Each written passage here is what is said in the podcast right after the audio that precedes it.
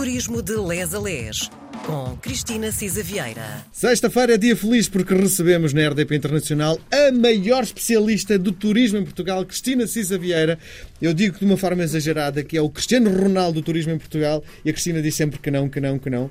Mas se há alguém que perceba de turismo em Portugal é a Cristina. Seja bem-vinda. Obrigada, Miguel. Bom dia a todos, boa noite, boa tarde, onde quer que estejam aí nos quatro cantos do mundo. Uh, isto é também uma sexta-feira feliz sempre para mim, porque vocês imaginam o que é receber esta boa disposição do Miguel diretamente e tanto elogio, não é? Pronto. Uh... Bom, Cristina, uh, temos boas novidades, porque já saiu a despacho que um, quem quiser entrar no nosso país vindo da União Europeia, basta o certificado digital para se poder entrar, o que no fundo vai ajudar imenso o setor do turismo em Portugal.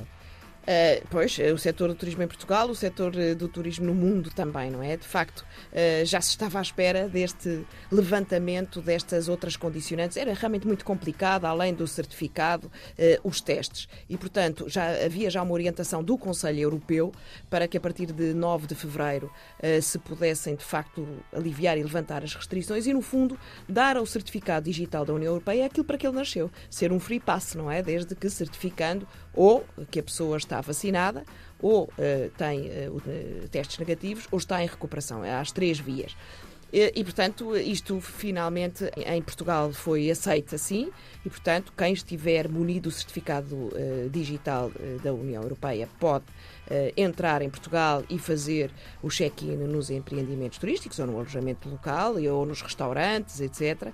E um, ehm, também, lá está, foi alargado a outros países cuja vacinação seja aceita a nível europeu ou em condições de reciprocidade. Portanto, por exemplo, Brasil, Estados Unidos, Canadá e vários países de África podem também Índia, etc., China, em que as vacinas são aceitas no espaço europeu e, portanto, a confirmação da vacinação vale, entre aspas, como o dito certificado digital da União Europeia. Portanto, é de facto um boost de energia muito grande para o turismo nacional, não só intra-europeu, não é, por força do certificado digital da União Europeia, mas também porque há aceitação uh, destas confirmações de vacinação, designadamente do Brasil e de, dos Estados Unidos, que são mercados importantes para Portugal extra-europeus. Bom, uh, tenho algum receio porque uh, o setor do turismo levou, no fundo, uma grande facada com esta pandemia que uma das soluções, eh, enfim, adotadas por quem dirige eh, enfim, os empreendimentos, os hotéis, é baixar drasticamente o preço de uma forma apelativa e, no fundo, eh, nós olhamos para aquilo que era 2019 e aquilo que estamos a viver atualmente e se calhar vamos sentir como é que é possível eu em 2019 ter pago este dinheiro e agora estou a pagar muito menos. Acha que é por aí que vamos, de alguma forma, recuperar o caminho perdido? Uh, eu acho, Miguel, se me permite, que é exatamente o oposto. É? Uh, Lembra-se que já tínhamos falado nisto, ou seja, houve uma quebra muito grande de taxa de ocupação de empreendimentos turísticos, mas pouco sacrifício no preço. Uh, e de facto, ou menor sacrifício no preço. Portanto, se o turismo quebrou, quebrou realmente pela taxa de ocupação, mas os hoteleiros conseguiram aguentar bastante o preço. Não esqueça que houve muitas ajudas às empresas e ao emprego. Uh, mas, neste momento, a tendência vai ser a oposta. E, portanto, os nossos ouvintes devem começar já a pensar em viajar.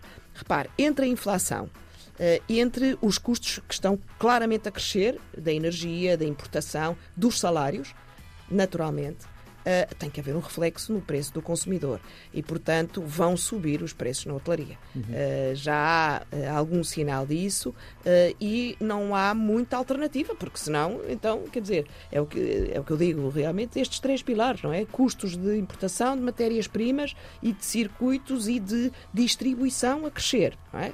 Basta pensar no custo da, da gasolina. Mais custos de energia que estão brutalmente, como sabe, dispararam, enfim e mais os salários que, felizmente, também uh, estão a crescer. É evidente que isto se vai refletir sobre o consumidor. E acha que a aposta, uh, no fundo, do setor será para uh, o público português?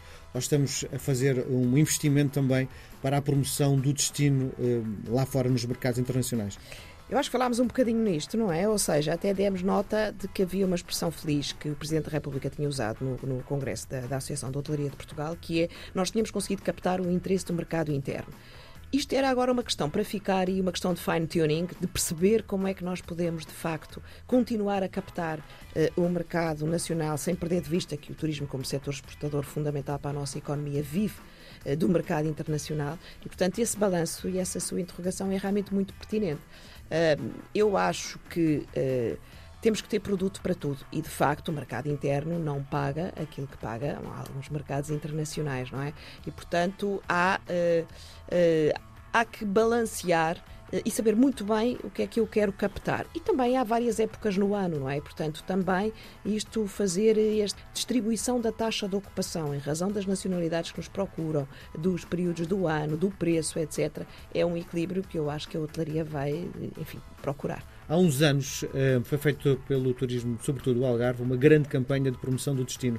Lembro-me daquela expressão que se calhar terá não sido muito feliz, que é o Algarve. Uhum. A pergunta que lhe faço é: será por aí que um, vamos vender o destino de Portugal do ponto de vista de uma grande campanha de marketing ou continua a valer aquela coisa do palavra a palavra, de boca a boca, porque uh, efetivamente aqueles que nos visitaram antes da pandemia ficaram com memórias extraordinárias do nosso país?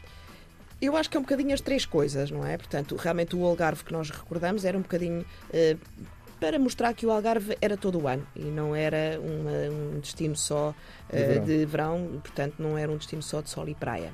Uh, e teve algum resultado, de facto.